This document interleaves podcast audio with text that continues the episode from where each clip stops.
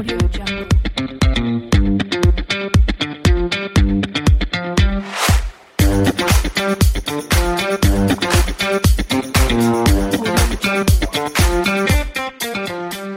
hola, ¿qué tal amigas del podcast Ventas B2B? Estamos en un nuevo episodio y estamos con una invitada, una invitadaza. Se trata de Leticia del Corral. ¿Cómo estás, Leticia? Pues muy bien, Julio, muchísimas gracias por invitarme, encantada de estar aquí. No, feliz yo por, por tenerte acá en este podcast. Y, y, bueno, Leticia, para, para nuestros auditores, no- nos visita desde, desde Madrid, España. Estás en Madrid, ¿verdad? Estoy en Madrid, estoy en Madrid, sí, sí. Perfecto. En Madrid, España, y cuando yo comencé a buscar alguna especialización en el mundo B2B, con la primera página que me encontré fue con Leticia del Corral y, y- y decía, soy B2B. Eso es, es una marca súper importante por Leticia, ¿o no? Sí, sí, además porque, bueno, yo, yo empecé con el blog pues hace ya 15 años, creo que tiene el blog. Entonces, cuando yo empecé, eh, claro, no, no se podía, no, yo no pude poner que era especialista en B2B. De hecho, mis primeras tarjetas, que las tengo por ahí todavía guardadas, ponía que ajá. hacía marketing para empresas que venden a empresas, porque en aquella época, hace 15 años, nadie entendía lo que era business to business. No había esta diferenciación tan clara, ¿no? Entonces, cuando por fin el término se, se- ¿no? después de mucha lucha, conseguimos que el término se, se aceptase eh, y, pensé, ¿no? A mí se me llena mucho la boca con, con Soy B2B, ¿no? De hecho, mi, mi- podcast se llama Soy B2B, justamente por eso, porque me costó mucho poder usar ese término y que la gente lo entendiese a la primera, ¿no? Entonces, eh, bueno, Sí, pero, pero orgullosa a- aún hoy día, uséis, que claro. todos os entiendan. Sí, no, no, pero aún hoy día eh, hablar de B2B hay mucha, mucha gente que no entiende el concepto, digamos, y uno tiene que explicar esto que decías tú, de empresas que venden empresas, etcétera, etcétera. Pero bueno, pase- pasando de eso, oye, en estos 15 años, porque Leticia, Leticia tiene un montón de estudios eh, eh, y es profesora, es, licenciada, es profesora, eh, ha estudiado especialista, especialista en marketing, marketing en internet, máster en marketing y ventas, en fin. Y tienes una tremenda experiencia y trayectoria, particularmente en el mundo del marketing, en la consultoría y específicamente en el mundo B2B. ¿Y para qué decir lo importante que es conversemos de eso hoy día, Leticia, ¿no? Sí, sí, yo creo que, que el, el marketing B2B ha, tenido como, como un despegue muy importante, sobre todo en los últimos años. Yo recuerdo, pues cuando yo empecé a trabajar en, marketing como directora de marketing, pues hace 20 años, eh, yo siempre he trabajado en B2B, siempre en Vodafone, en diferentes eh, empresas del sector tecnológico. Y, y al principio, pues el, departamento de, de un departamento de marketing B2B hacíamos ferias, folletos y, Claro. y poco más. Claro, Y, y sea, ahora, pues claro, eh, con eso solo no hace nada. claro, o incluso el, el gasto era enorme. O sea, porque hacer publicidad, hacer marketing B2B era asistir a ferias, gastar un montón en En folletería, eventos carísimos. eh, Exactamente.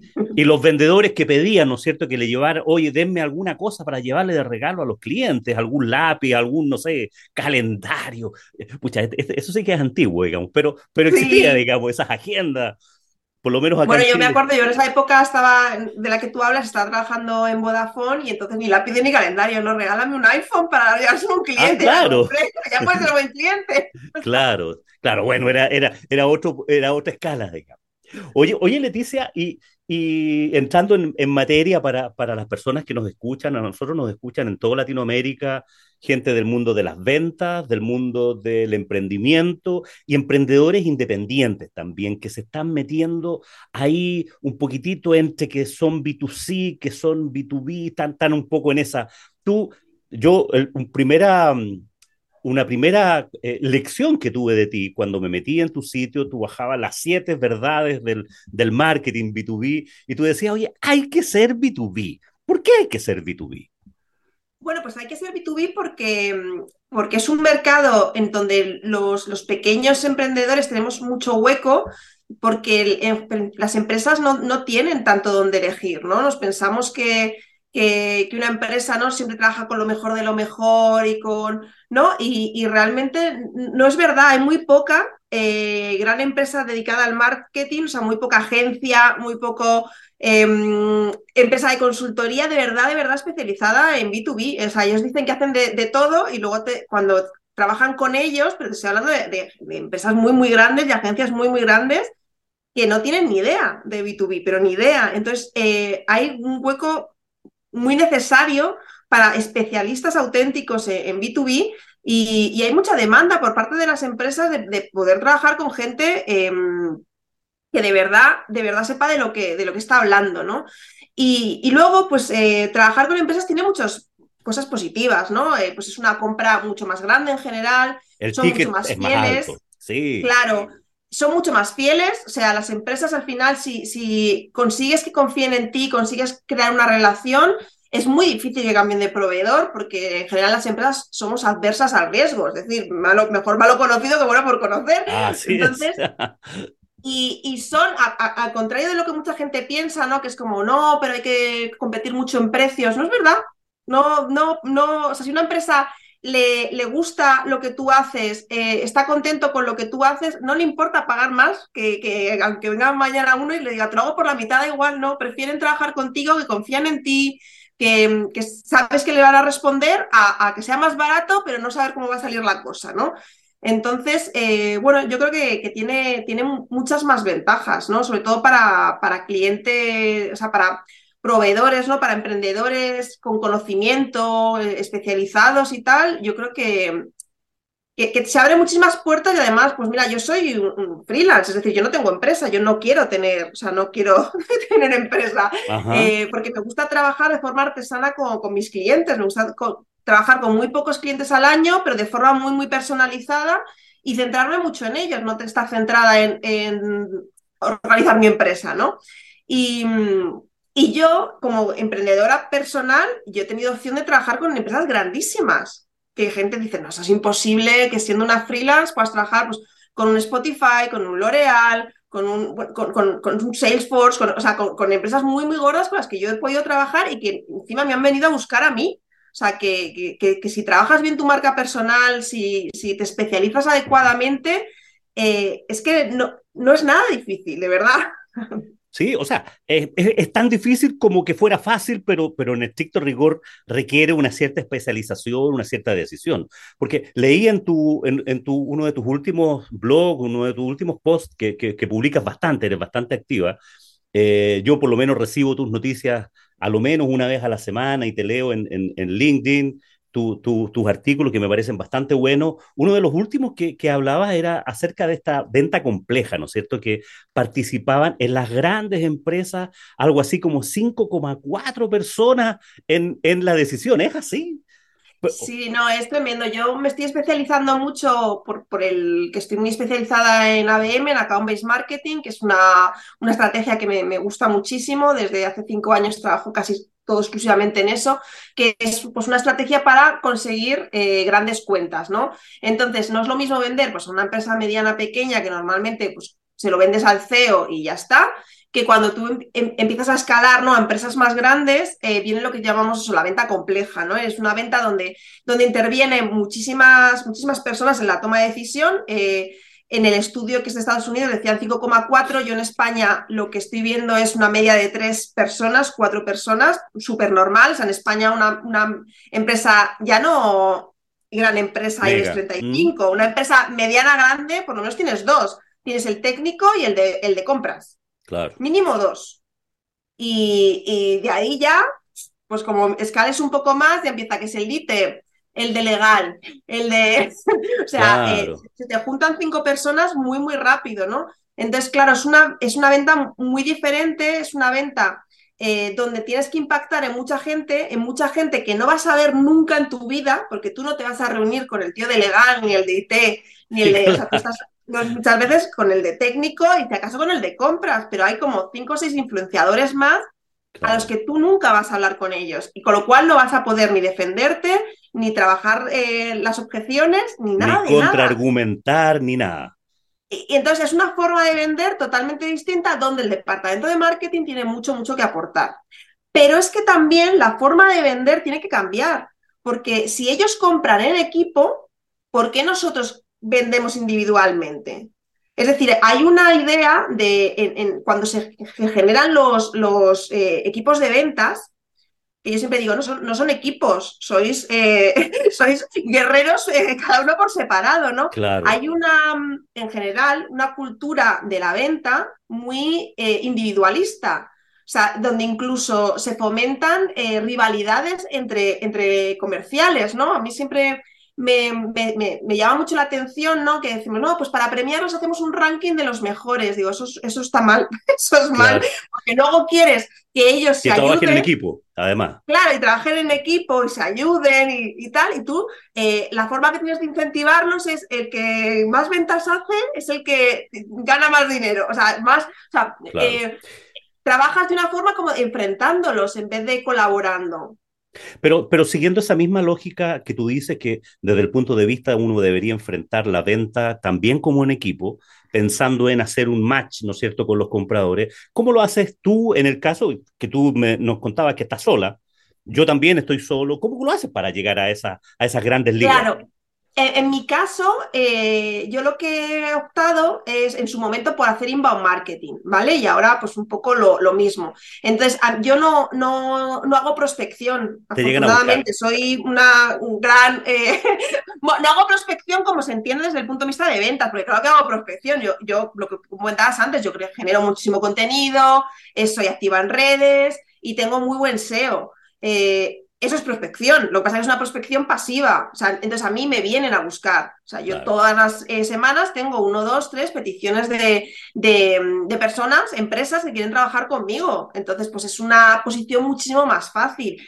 Pero, pero sin. sin em, y, y, es por lo que yo puedo trabajar con grandes empresas, por eso, porque me vienen a buscar y no tengo que hacer esta venta tan compleja, pero con clientes que sí que tienen que hacer esta venta, lo que trabajamos son, pues eso, eh, em, metodologías donde ellos eh, aprendan a, trabajar en equipo, ¿no? Y, que cuando tú vendas, eh, el comercial o la persona de ventas que, vende no venda él solo, sino que venda con todo el... toda la empresa, la organización. Con, toda la información de todo el equipo de ventas, ¿no? Y todo el apoyo del resto de departamentos de la empresa, ¿no? Porque yo siempre digo lo mismo, en, en una empresa B2B, todos, desde el CEO al recepcionista, forman parte del, del, departamento de ventas. Claro. Una empresa B2B es un departamento de ventas gigante. O sea, olvídate de, no, yo es que estoy en el departamento técnico. No, tú estás en el departamento de ventas. Tú también estás en el departamento de ventas. Exactamente. Y, quizás con el tiempo se ha ido juntando. Antes existía esta rivalidad eh, y una delimitación súper clara lo que era marketing ¿no es cierto? Que era atraer, eh, generar demanda, pero atrayendo y posicionamiento de marca, etcétera, etcétera. Y cuando llegaban los leads, se los pasaban al departamento de venta. Y ahí en venta empezaba el proceso de contactar y todo eso. Yo he visto que en muchas empresas esta cosa ya es, es se ha ido uniendo. Y donde quería preguntarte específicamente en tu experiencia cómo ha ido funcionando esto de que los vendedores sean más activos en las redes sociales, en LinkedIn, y que desde ahí generen demanda también y generen contenido, no tan solo le den like a, los contenidos de su empresa. ¿Cómo has visto tú esa evolución? Bueno, todavía hay muchísimo camino que hacer. ¿eh? Eh, yo creo que todavía trabajamos mucho como departamentos estancos. Yo en las empresas que, con las que suelo trabajar suele haber una separación muy grande entre departamento de marketing y de departamento de ventas y juegan a lo que yo llamo el tenis, ¿no? De yo te genero un link, te lo paso, eh, tú lo coges, eh, me lo devuelves porque dices que no eres lo suficientemente bueno, yo te lo vuelvo a pasar y así, ¿no? Pasamos el día mandándonos leads de, uno a otro. Y eso, eh, ese, esa de separación entre departamento de, marketing y ventas viene por una de las grandes falacias con las que vivimos en, B2B. Y es que en, en B2B pensamos que igual que en B2C, nuestro funnel es lineal. Es decir, eh, lead, el lead se cualifica, lo paso a tal y de repente vendemos. Y eso no pasa en B2B. En B2B no tenemos un funnel lineal, en B2B tenemos un funnel circular, donde los clientes van entrando, saliendo, se saltan fases, vuelven a al principio. Eh, entonces, no podemos jugar a este juego de, no, a partir de aquí es, es, marketing y a partir de aquí es ventas. No, o sea, marketing y ventas tienen que ser un único departamento, eh, en parte también por lo que tú comentabas, ¿no? en, ventas es el principal, o sea, nuestros community manager son el departamento de ventas. Porque desde marketing podemos hacer muy poco. Nuestra red social primordial es LinkedIn. En LinkedIn las páginas de, empresa no sirven para nada. O sea, las tienes que tener porque, en fin, las tienes que tener, pero lo que publicas ahí es como si estuvieses hablando a la nada. Entonces, tus community manager tiene que ser tu departamento de ventas. Entonces, hay que educar al departamento de ventas y con sus perfiles profesionales tienen que trabajar en pos de crear este branding en la empresa, pero también en pos de crear su propia marca personal para que les sea más fácil captar clientes. Quizás todavía existe mucho esta mm, idea de que LinkedIn es para buscar trabajo.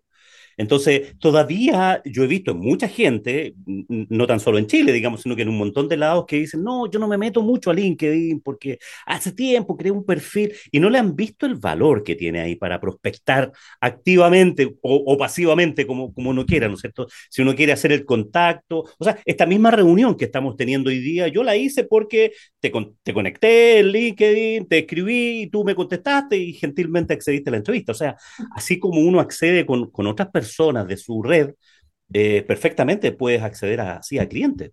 Todavía no está esa, esa cosa como natural. A, mí me sorprende muchísimo. Yo hago bastante formación de, de, LinkedIn y de prospección y, me sorprende muchísimo que un comercial B2B de verdad no tenga una cuenta de, de, LinkedIn activa. O sea, yo puedo entender que a lo mejor no publiques pues porque no te apetezca, porque no te guste crear contenido, lo puedo entender, pero que no uses LinkedIn, o sea, es como, yo muchas veces se lo digo, digo, vamos a ver, tú tienes acceso, imagínate, vamos a soñar, tú tienes un lugar donde tienes a todos tus clientes con nombre y apellido, dónde han estudiado, en qué trabajan, qué están haciendo últimamente, eh, ¿Te, gustaría, ¿te gustaría tener acceso a ese lugar? Entonces me dicen, sí, sí, sería estupendo. Digo, pues ya lo tenéis, se llama LinkedIn.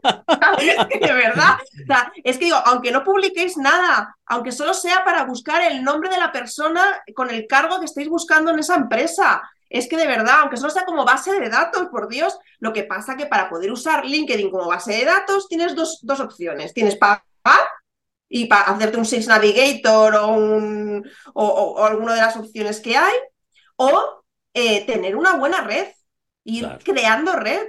Y yo creo que hay que empezar por crear red, porque, porque pagar el LinkedIn cuando todavía no le, estás, no le sabes sacar partido, pues yo creo que a, priori no tiene mucho sentido. Pero, pero, tienes que saber que, hay que estar en LinkedIn, que hay que, aunque solo sea eso como base de datos. Claro, o sea, hoy día hay 820 millones de personas activas en LinkedIn, o sea, que tienen una cuenta al menos.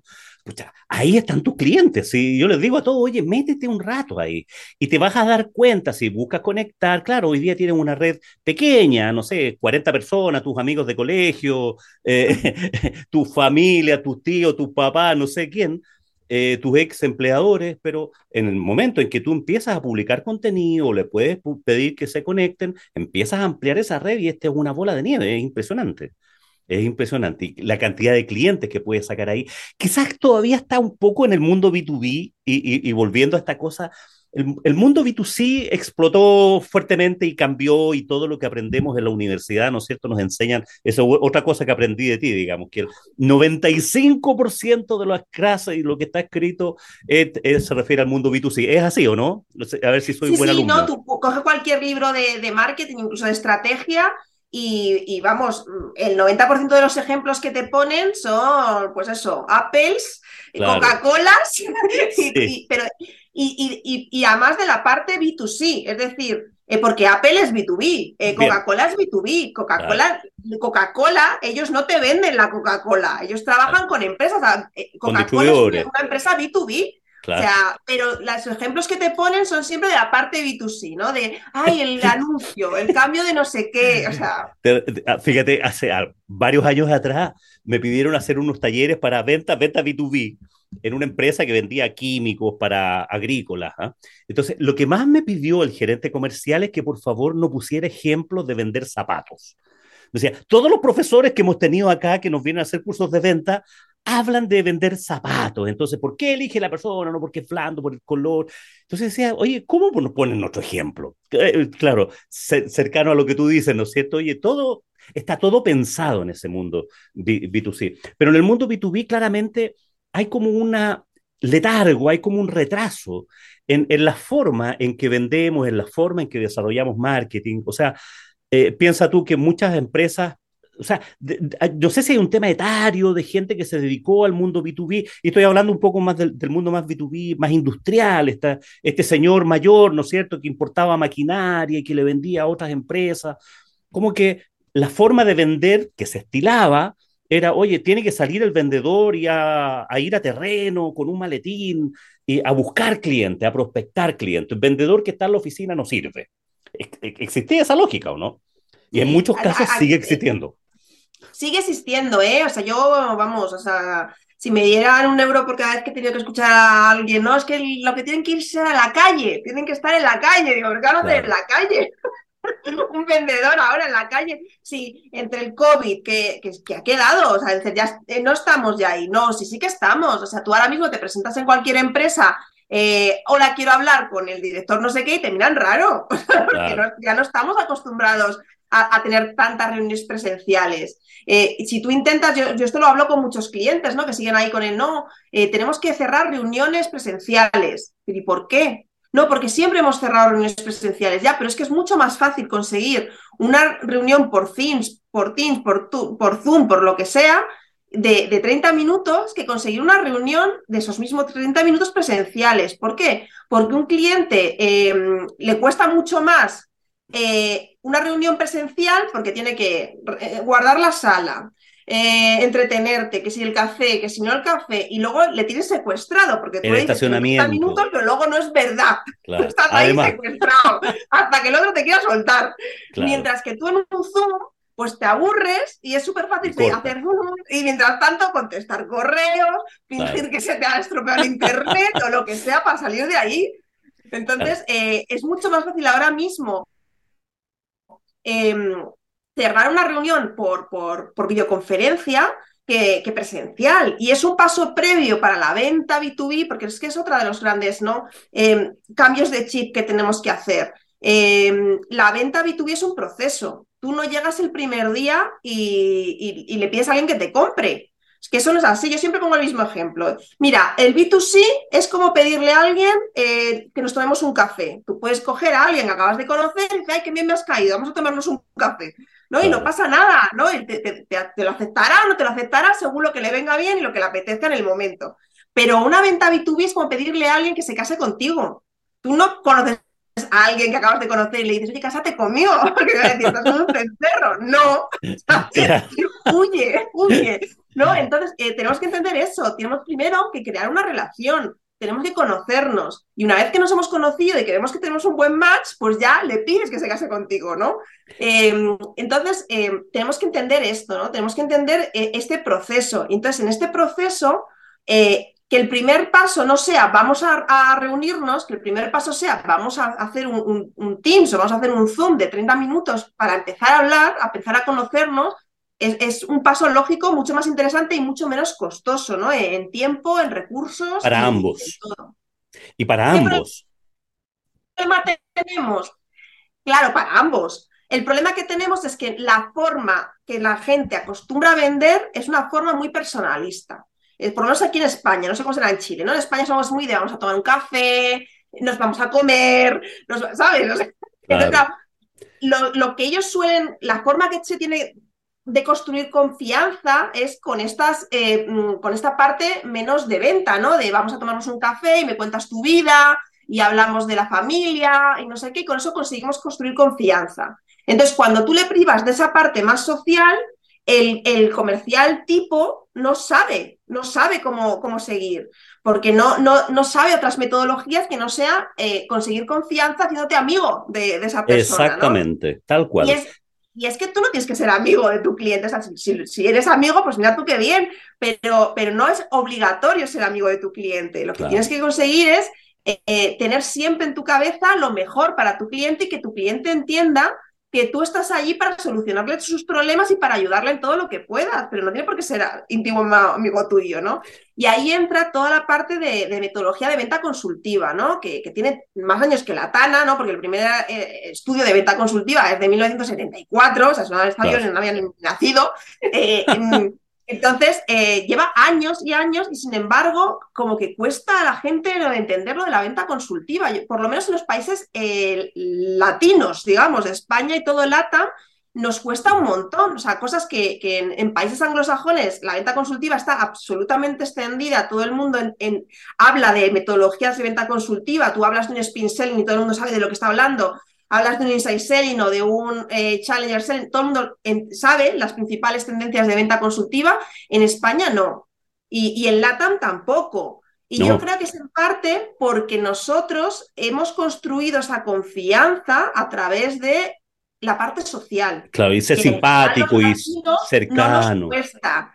A los anglosajones les cuesta un congo. Claro. Los anglosajones vamos a tomarnos un café, es como que les da un. ¿Por qué? ¿no? ¿Por qué debería tomarme un café contigo? ¿De qué se trata eso?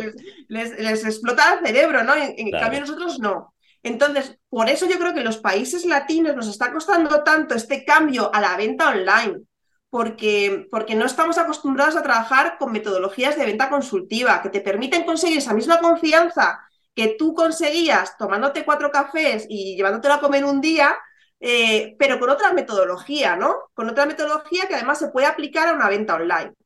Claro, quizás, por lo menos lo que yo me he dado cuenta acá en Chile, que eso ha ido cambiando un poco. O sea, tenemos mucho de eso, una parte importante de eso, y también tiene que ver con el rango etario de los compradores. Hoy día, los mismos compradores que están del otro lado dicen, oye, ¿para qué nos vamos a juntar? O sea, ¿para qué me vas a venir a ver? Mándame tu información. Pero no solamente porque nos vamos a juntar, es que ahora mismo eh, el 60%, creo que me el otro día, de los compradores B2B son ya millennial. Los millennials es que no quieren ni que les llames por teléfono. No, para qué? Es que, es consideran que una llamada de teléfono es una intromisión a su... A su mundo, claro. Me hace perder el tiempo. En su privacidad. Entonces, claro. Si yo necesitara algo, yo te llamo. Esa es la lógica del millennial. Entonces, claro, ¿cómo va? Y había mucha gente en, en, este tema de pandemia, muchos vendedores que sufrían por esta cosa, oye, no me reciben en la empresa, no, está cerrado, yo no puedo ni salir, ni yo, por lo tanto no vendo. Oye, eh, era un paradigma clásico, digamos. Ahora, tiene mucho que ver con esta aceptación de, y, me hace mucho sentido lo que tú dices, Leticia, esta cosa de que confundimos generar confianza con ser amigo.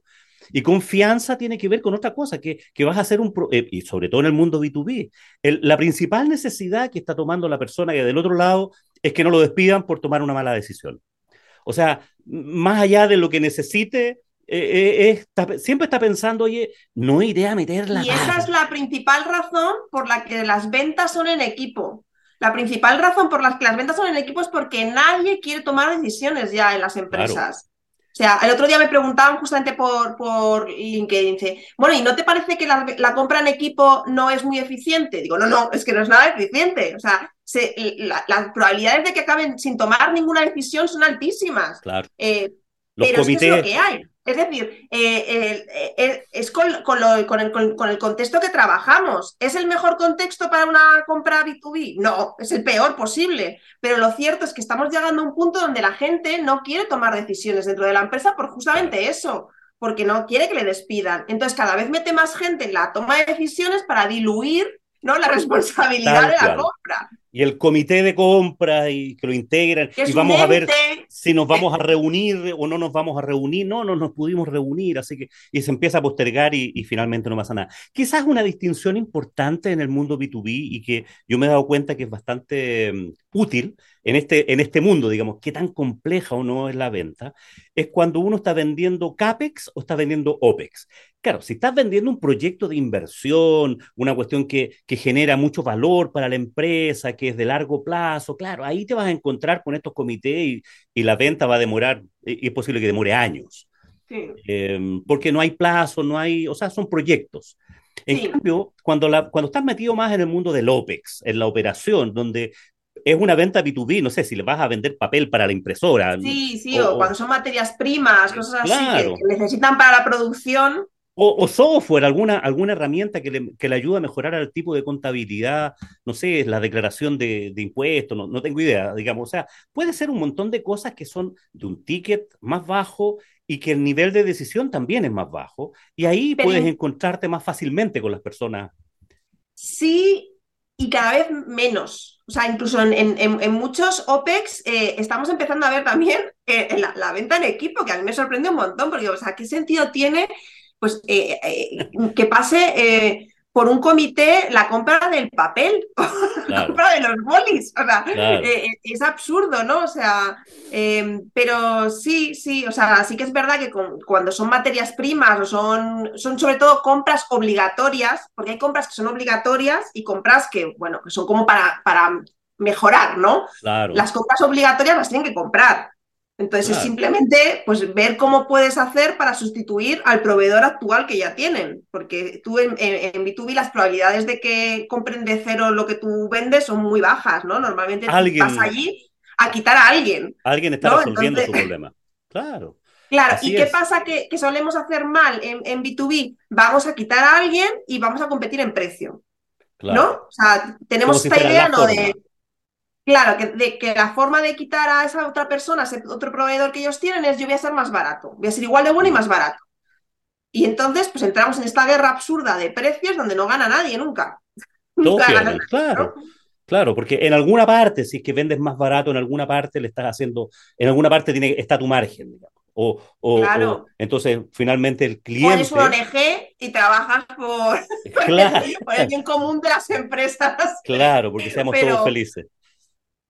Pero sí, o sea, eh, entonces hay que ap- aprender a, incluso esta venta que es más sencilla, hay que aprender a hacerla por las cuestiones adecuadas y hay que aprender a poner en valor eh, tu, tu servicio, ¿no? Porque al final yo siempre digo lo mismo, en B2B no vendemos productos ni servicios, vendemos soluciones. Entonces tú tienes que aprender a poner en valor tu solución y tu solución va más allá del producto específico que tú vendes, ¿no? A mí, yo muchas veces, con, sobre todo con, con gente industrial, ¿no? Eh, que es como, no, pero al final siempre eh, se caen, los, los- se ganan o se caen los proyectos por precio. Digo, si, si tú pierdes un proyecto por precio, es porque no le has dado ninguna otra razón a tu cliente para comprarte. O sea, y, y muchas veces eso se ve en la propia eh, propuesta, ¿no? La, la- la propuesta de, de que le presentamos a los clientes, sobre todo en, en temas industriales, es que es tremendo, ¿no? O sea, es como, a ver, pero ¿qué, qué le- qué le has propuesto? Le me mandan la propuesta y es tantos litros de carburante, no sé qué, tanto precio por litro, tanto, con eh, este tipo de compra, con me pago a no sé cuántos días, bla, bla, bla, bla. Digo, eh, en este papel, ¿dónde puede él comparar? ¿Qué es lo único que le das para comparar? Digo, precio. y forma de pago. Claro. Entonces, por, eh, ¿cómo, ¿cómo te va a comparar por otra cosa? Si lo único que le estás dando para comparar es precio y forma de pago, pues claro que va a coger la de enfrente y va a decir, pues este es más barato. Claro. Claro, es como si uno fuera a un restaurante, ¿no es cierto? Y, y te pusieran en la cotización del plato la exquisitez, ¿no es cierto?, que ha hecho el, el, el el comida de autor y te pusieran los precios de los ingredientes por separado. Eh, es Claro. absurdo eso. Mm. Es absurdo, tú tienes que vender la, la solución completa. Entonces, yo, por ejemplo, un juego que, que siempre hago mucho en las, en las formaciones, ¿no? Es decir, vamos, o sea, un, dos, tres, respondo otra vez, un programa muy típico de A aquí. ver, ah, ¿Qué ya. cosas hacemos gratis a nuestros clientes que no están, eh, que no las cobramos? Y, y salen, pero listas gigantes. Le damos un servicio técnico de no sé qué. Hacemos, venimos a hacerte la, la- la puesta en marcha del producto. Eh, hacemos no sé qué, no sé cuántos. Tenemos un servicio 24 horas de, de problemas de no sé cuántos. Nos eh, comprometemos a, a menos de 72 horas ir a repararte el inversor de no sé cuántos. Y se- digo, ¿y todo eso? ¿Dónde ¿Dónde, está? está, en, esta pro- en esta propuesta? ¿Dónde está todo eso? O sea, aquí solamente pone eh, dos inversores, mm, modelo X y Z, tanto dinero. Ya está, eso es lo que les, no les, todo eso, que es parte de tu solución, es parte de lo que te hace único, no están en, el- en- la propuesta, no están en, el presupuesto que le estás dando al cliente. Entonces el cliente no lo puede tener en cuenta. Claro. Y, y si es por mandar cotizaciones así, no necesito vendedores, porque en el fondo una máquina lo puede hacer. Oye, y Todo a, total.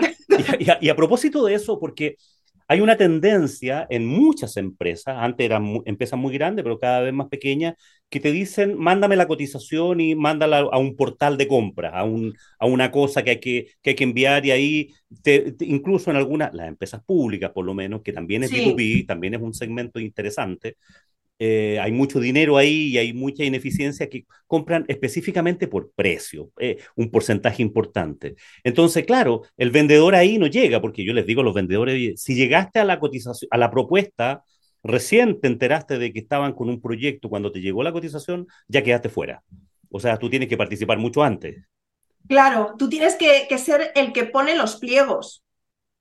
O sea, eh, cuando trabajas con administración pública, cuando tú trabajas con gran empresa, tú tienes que llegar cuando el cliente todavía no sabe ni que tiene un problema, para que seas tú el que redacte los pliegos. Y entonces, claro, increíblemente, el único que cumple todos los requisitos es tú, ¡oh, sorpresa! ¿no? Eh, claro, tienes que llegar mucho antes. Tú ya cuando estás llegando a un RFT o a una... Es que ya, ya sabes que has perdido. eres la tercera cotización que el cliente necesita para... Claro, para, cumplir el expediente, pero que eso ya está dado. O sea... Claro. Oye, ¿y qué, te parece, hablando un poco de tecnología, de inteligencia artificial, que está tan de moda en estos, en estos días, ¿no es cierto? Tanto eh, software nuevo, tanta aplicación nueva que dicen que hasta Google está preocupado por, eso. bueno, ahí uno puede hacer ciencia ficción, pero ¿cómo te parece a ti que en el mundo comercial, en el mundo del marketing, en el mundo de las ventas, van a participar este, este tipo de elementos como la inteligencia artificial? A ver, van a tener una importancia grande, ¿no? Sobre todo en, la parte, pues, de, pues, de, pues como si ya se está haciendo, ¿no? De contestar a emails, de redactar ciertas cosas, pero yo siempre digo lo mismo, eh, una mala estrategia eh, automatizada sigue siendo una mala estrategia, lo que pasa que al automatizada. Entonces, al final eh, da igual la tecnología que haya, da igual, no, o no importa lo que salga, las virguerías que se puedan hacer. Hay que ir al 101, o sea, hay que ir a, la base. Y si la base está mal, ya es, lo puedes hacer con inteligencia artificial o lo puedes hacer con lo que tú quieras, ¿no? Con blockchain, que va a estar mal. ¿no? Entonces se trata de tener muy claro quién es tu cliente, tener muy claro qué problemática tiene esa, esa persona y tener muy claro eh, cuál es esa solución que tú eh, das y cuál es tu propuesta de valor. Y una vez que tú tengas esto claro, si lo haces de forma personalizada, si lo haces automatizado, si lo haces con inteligencia artificial que te hace los copies, pues da igual. O sea, porque tú eh, sabes a quién vendes y sabes lo, lo, que, lo que haces, ¿no?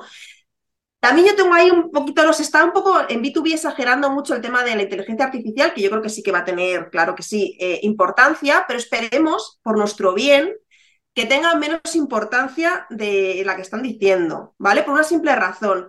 En B2B nos estamos salvando de, la masacre que está habiendo en B2C, que, se está creando, eh, que cada vez hay menos donde elegir, y, y hay menos donde elegir porque de, porque al final mueven, eh, el, cotarro lo están moviendo cuatro empresas, Amazon, eh, o sea, grandes macroempresas, ¿no? Em, entonces, el día, el día que tú puedas vender eh, un CRM por Amazon, o sea, estamos acabados todos. Entonces sí que vamos a competir únicamente y exclusivamente en precio. ¿No? O sea, lo que está salvando a las ventas B2B es que esto sigue siendo un people business, o sea, es una, cosa entre personas, es, una confianza entre personas. De hecho, en la última encuesta que hicieron de, las razones de fidelización, ¿no? Eh, había como cuatro grandes constructos ¿no? que, que, aseguraban la fidelización de, tu empresa, ¿no? Las razones principales por las que un cliente te, sigue comprando, ¿no? Entonces, los tres constructos que salían eran las personas que, forman parte de tu empresa proveedora, la marca y la solución. ¿Vale? Y cuando miraban el peso que tenía cada uno de ellos, era 20% la marca de la, de, la empresa proveedora, 20% la solución, 60% las personas. Es decir, en B2B todavía sigue siendo lo más importante la relación que tú tienes con las personas que forman parte de la empresa, porque son las que sabes que no te van a fallar, son las que tienen que responder y las que cuando tú has tenido un problema han sabido responderte o no. Entonces, eh, tenemos que trabajar mucho eso y tenemos que tenerlo muy, en la cabeza, ¿no? ¿Cómo podemos tener esa relación sana con nuestros clientes sin caer ni, ni, ni, en el paternalismo por un lado, ni en, en el somos súper amigos, ni, claro. ni, o sea, tener una relación sana, ¿no? De, de iguales, ¿no? Porque aquí eh, se produce, o sea, un, un, un tema que, que, ha ido evolucionando acá en Chile, por lo menos, no sé cómo será ya en España o en Europa, pero, pero hay un tema fuerte con esta cosa de tener clientes en cartera, que, que, que los vendedores tienen un grupo de empresas ya no van a buscar nuevos clientes, sino que van a buscar nuevos negocios en esos clientes que ya tienen en cartera, porque hay una compra recurrente, eh, en fin, están, tan en, en, en, un mundo de, de, OPEX y son más, más que vendedores, son CAM, son Key Account Managers, son ejecutivos de mm. Entonces, eh, desde el punto de vista de los gerentes, los que dirigen esos, esos equipos de personas, se enfrentan cada cierto tiempo a, oye, quiero mover esta cartera, quiero, quiero cambiarlo o quiero eliminar a este Key Account Manager porque no está cumpliendo bien su función y quiero reemplazarlo.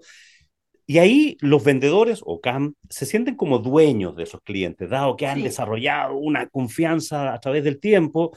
Entonces, ahí hay un temor por parte de los directivos, ¿no es cierto?, de hacer cambios y dicen, no, yo a esto no los puedo tocar porque si los toco pierdo lo que... ¿Cómo lo ves tú a propósito de este 60% de la confianza en, en las personas? Claro. Eh, a ver, el problema que hay cuando, cuando una cuenta está muy eh, apegada ¿no? a, a un vendedor, eh, normalmente viene de, de, de, dos partes. Por un lado, de que, de que no tienen información sobre el día a día de esa cuenta, porque ese cliente no toca, o sea, ese, ese vendedor, ese CAM no toca el CRM en el su CRM. vida. Uh -huh. ¿Vale? Porque si tú tienes perfectamente informado todos los intercambios de que ha habido con esa cuenta y si tú tienes una metodología de ventas clara, debería, esa persona debería desaparecer, debería entrar otra y no se debería notar el cambio en absoluto. Claro. Como el problema muchas veces es que esta persona no, no vuelca, toda esa información en ninguna parte, ¿no? O sea, esto es muy típico, ¿no? Lo de vas a una empresa y dices, bueno, tenéis un poco claro cuáles son eh, vuestros buyer persona, quiénes son, y te dicen, lo tengo todo aquí, en la cabeza, todo aquí. Claro. O sea, en tu cabeza puede estar perfecto, ¿no? Pero poco te pueden ayudar tus compañeros y poco te pueden ayudar eh, otros departamentos si lo tienes todo en tu cabeza, ¿no? Y, luego no hay una metodología clara, no, no hay unos pasos de, pues un cliente pide esto, entonces hay esta reunión, se le presenta este, pro, este proyecto, ta, ta, ta. Entonces, claro, es imposible sustituir a esa persona porque, porque lo tiene todo en la cabeza. Claro, si se te va la persona, toda esa información se la lleva. Y, y, muchas veces pues tenemos eso, pues eh, gente mmm, que, que, no la puedes echar porque, porque te cargas un 40% de tu negocio, ¿no? Eh, y eso en parte es culpa de, de, la cultura de empresa y de, y de, mm, y de que no has obligado a esa persona a informar de, los pasos que van dando, ni, ni has obligado a esa persona a, a, tener todo, digamos, eh, una metodología de ventas clara, ¿no? Y que todo, y, que todo el mundo pueda sustituirse unos a otros si es necesario, ¿no? Claro, sí, o sea, correctísimo lo que tú dices, hay un poco de abuso del, del propio vendedor, ¿no es cierto?, de hacerse más indispensable. Pero yo no creo que sea abuso del vendedor, ¿eh? Yo creo que es un tema de incentivos. Sí. Es decir, si, si, un vendedor ha llegado a hacer eso, es porque es lo que más cómodo. Le... No, yo no creo que la gente sea mala y diga, soy súper maquiavélico y no voy a poner nada sobre papel porque claro. el día de mañana, dentro de 20 años, igual me echan y entonces así sí, no me pueden echar. Tiene razón en ese no, sentido. Sí. Es que los incentivos que, que tú has marcado ese comercial no, no era eh, volcar las cosas en el CRM. Él no, él no ha visto ninguna ganancia en volcar toda esa información de años en el CRM. Y eso es culpa tuya, no es culpa claro. del comercial. O sea... Tal cual. Tal cual, no, no sí, estoy totalmente de acuerdo, sí, sí, de alguna manera, claro, más que maquiavélico, en, en, el fondo todos buscamos el acomodo, ¿no es cierto? Lo que, lo que más claro. nos acomoda y, y nos, queremos, nos hacemos más indispensables en la medida que yo tenga más cosas y este temor en la implementación de los CRM, ¿no es cierto? De que yo voy a tener que entregar mis datos y me van a, me van a espiar, me van a controlar, van a saber qué hago minuto a minuto. Bueno, ya con el tiempo se ha ido disipando, ¿no es cierto? O sea, hace 20 años, con los primeros CRM implementados, eh, había mucho sufrimiento de parte de los directivos comerciales. Decían, oye, no, no va a funcionar esta cosa, voy a tener que despedir a, a, los vendedores. Oye, Leticia, pucha, no, no, quiero abusar de tu tiempo, ya nos estamos acercando al final. ¿Qué hay, qué hay de, qué viene para Leticia del Corral? y soy B2B. ¿Qué, qué viene? ¿En qué estás? Pues estoy en volver a, crear contenido porque llevaba un tiempo bastante parado porque tenía muchísimo trabajo, entonces pues voy a intentar trabajar con menos personas y, más de una forma más personalizada y voy a, crear más contenido porque me gusta mucho eh, pues eso, evangelizar sobre, sobre, sobre estos temas. Y bueno, y al final pues llevo 20 años en esto, entonces he visto de todo en este mundo. Oh, entonces estoy viendo que, está entrando mucha gente nueva. Que, está abrazando el B2B, me encanta, y entonces yo creo que, ahí tengo mucho que aportar, ¿no? Sobre, bueno, pues eh, de, la experiencia que, tengo.